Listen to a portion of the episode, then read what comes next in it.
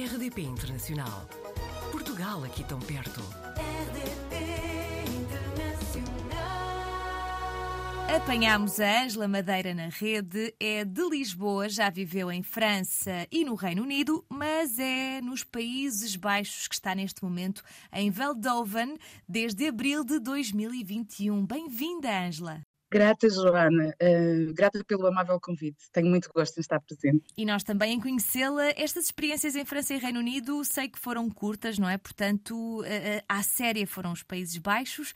Como é que decidiu então ir, viver para aí? Uh, exatamente, eu já desenvolvi alguns projetos internacionais, mas eram de consultadoria e eram projetos de máximo seis meses. Uhum. Nunca tinha pensado em a 100%, ou seja, gosto muito de Portugal, gosto muito de, de ter projetos internacionais, mas era sempre ir e voltar. Claro. Uh, mas desta vez foi um convite irrecusável. Uh, eu fui, uh, recebi pelo LinkedIn numa empresa de uma área de negócios que não havia em Portugal, litografia.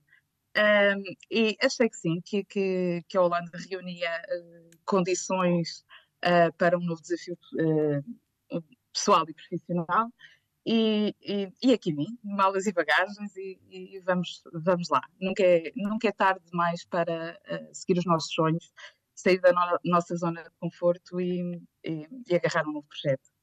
E sobreviver, eh, já, já tínhamos falado também com outros portugueses que estão na Holanda e ficámos com esta percepção de que os almoços são rápidos, não é? O que depois permite também ter um horário mais simpático, eh, até para podermos aproveitar eh, ainda o dia para lazer. E a Ângela confirmou que existe esse equilíbrio, não é? Entre a vida profissional e pessoal. Acha que Portugal podia aprender com esta forma de estar, seja pelos almoços ou até se calhar por outras coisas também, não é?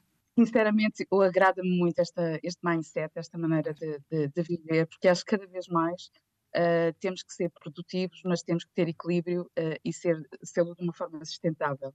E realmente uh, a Holanda é um país tecnica- tecnologicamente sustentável, Uhum. uh, ligam muito à natureza, aos recursos naturais.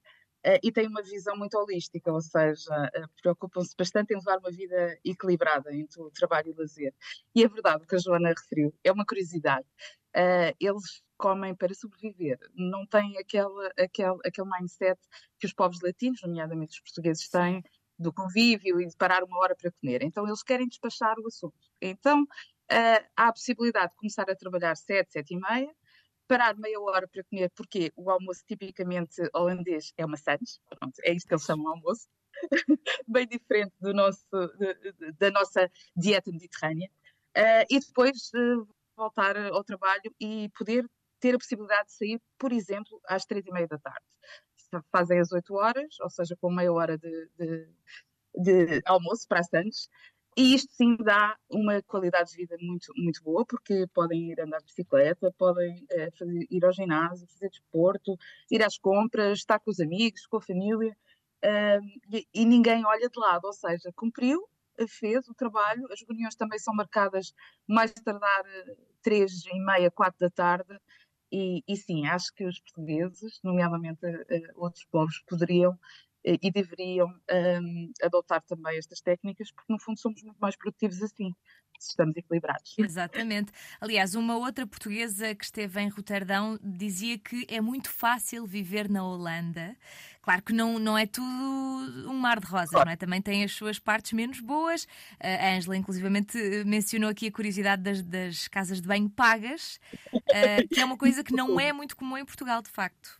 Isto chocou-me, eu vou ser, vou ser, é como tudo, eles têm, têm eh, eu continuo a achar que o saldo é bastante positivo Uhum. e que temos de vender, mas eh, eles cobram tudo, vamos ser sinceros, pronto, se, quer- se queremos ir a, a uma praia é muito longe e eles arranjam forma de ter que passar por um bar para pagar uma bebida para poder ir ao lago ou à praia, e a casa de banho, que para mim é, é um- é- é uma necessidade, para todos, não é? É uma necessidade básica, ser paga em centros comerciais, vamos a um restaurante, há alguém na casa, eh, há uma senhora normalmente a pedir moedas, ou seja, é tudo pago, uma estação de serviço, e, e eu sou uma pessoa que eu estou sempre a hidratar, então eu tenho uma certa dificuldade, porque eh, como estou sempre com a garrafinha da água e os chás, eh, tenho sempre que ir à casa de banho, então é, é como que ter que ter um milheiro próprio de moedinhas para lá vou eu ter que, ter que pagar. E esta parte eu não acho tão positiva, mas pronto, Claro. é, é a forma que eles encaram, ah, como encaram tudo. É como pedir o cafezinho com o copo de água, que eu estava muito habituada em Portugal. Sim. E a primeira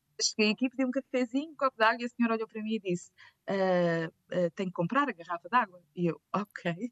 Pronto, ou seja, a casa de banho, para mim, nunca se nega a ninguém, mas eu percebi o conceito e pronto, tive que me adaptar.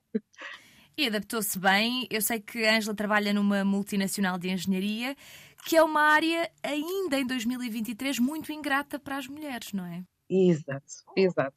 É uma, é uma multinacional que tem cerca de 143 nacionalidades, eh, cerca de 40 mil eh, colaboradores, mas apenas 19% são mulheres.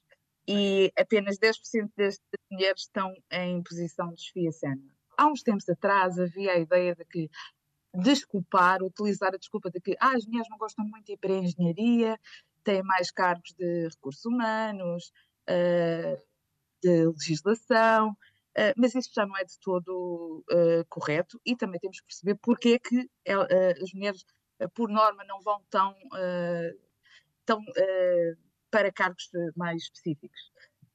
Mas por isso é que eu acho que urge criar mecanismos de consciencialização, apoio e prevenção de futuras desigualdades. Como é o caso do seu projeto, não é? Mulheres Internacionais ASML. Exato, exatamente. É um, é um projeto que eu lidero e que eu, que eu sou realmente apaixonada. Eh, e o objetivo é conectar todas as minhas presentes. Eh, neste caso, eh, a empresa onde trabalho tem 60 localizações globais: Ásia, Estados Unidos, América e Europa. E o intuito é estabelecer uma rede internacional de troca de sinergias, de partilha, de apoio e desenvolvimento de projetos comuns.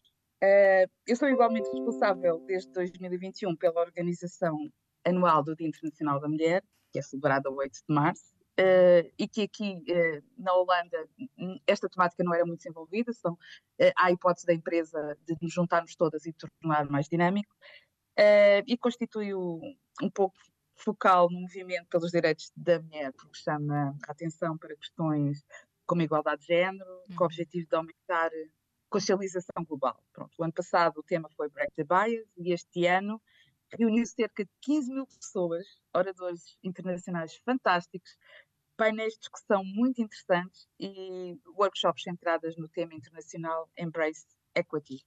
E, e realmente isto é a minha paixão. Ou seja, eu estou em segurança, paixão é- são pessoas, comportamentos, behaviors, mas no final eh, o empoderamento de mulheres eu acho.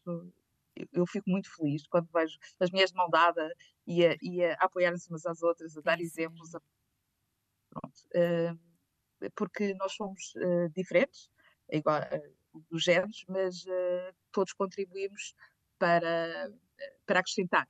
Para mim, os homens são igualmente importantes, isto não é de todo uma política fe- feminista, mas é mesmo, todos podemos trazer coisas positivas à vida pessoal e profissional, então vamos nos empoderar e- e criar aliados.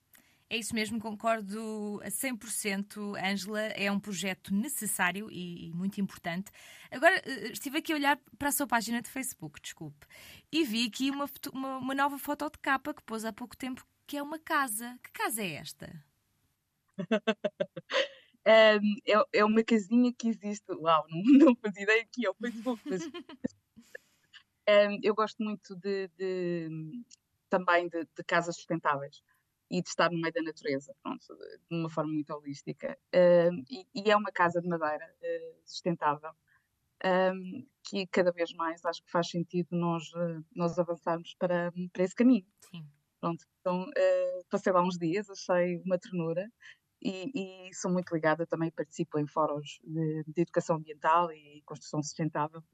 Tenho várias pessoas na minha rede que, que desenvolvem esses projetos e acho que devemos apoiá-los. Portanto, Tem- gostaria, gostaria de viver numa casa assim. É o meu sonho, e estou a trabalhar para isso. Muito bem. Neste- E, e- esse, esse sonho de ter essa, essa casa seria aí nos Países Baixos? Seria noutro país? Seria em Portugal? Eh, o sonho eh, vem desde pequenina, eh, junto a um rio, no meio da natureza. Aí em Portugal, eu acho que est- estamos agora a começar a dar mais passos em Uhum. direção às casas de madeira sustentável, mas ain- ain- ainda existe alguma desconfiança eh, da- eh, em relação à durabil- durabilidade, aos licenciamentos. Acho que estamos a começar. Aqui é Uhum. uma realidade. Eles, eles constroem muito já e, e- e enviam para todos os países E como têm muita natureza e respeitam muito, tanto, por exemplo, eles vão fazer uma ponte, se, se tem que atravessar um pinhal, não é o pinhal que é deitado abaixo, é a ponte que é feita por cima uh, para poderem passar animais e, e, e, para, ou seja, é, é isto que eu digo, que eu chamo que é uma tecnologia sustentável e que me agrada imenso. Obviamente que nós temos impacto no mundo onde, que, onde, onde estamos, na Terra, mas tentar minimizar o, o impacto e torná-lo ecológico, sustentável uhum. e vivermos em harmonia. E eles fazem, eles fazem os pontos por cima, ou seja, não é eh, derrubado nenhuma, nenhuma árvore uh, sem, sem, sem fazer sentido. E a Casa de Madeira é, é um bocadinho por aí, pronto, é, é a natureza, é sustentável uh, e tem também menores custos a, a longo prazo é meu sonho. É um sonho que, como disse bem, Angela está a trabalhar para ele e nós ficamos a torcer por si. E se ele se concretizar, depois conta-nos tudo. Pode ser? Oh, claro que sim, terei muito gosto em partilhar. Está já a caminho.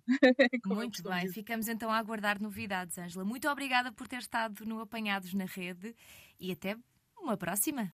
Grata uma vez mais, até uma próxima. Um bom dia. Portugal ao alcance de um clique rdp.internacional.rtp.pt RDP Internacional. Portugal aqui tão perto.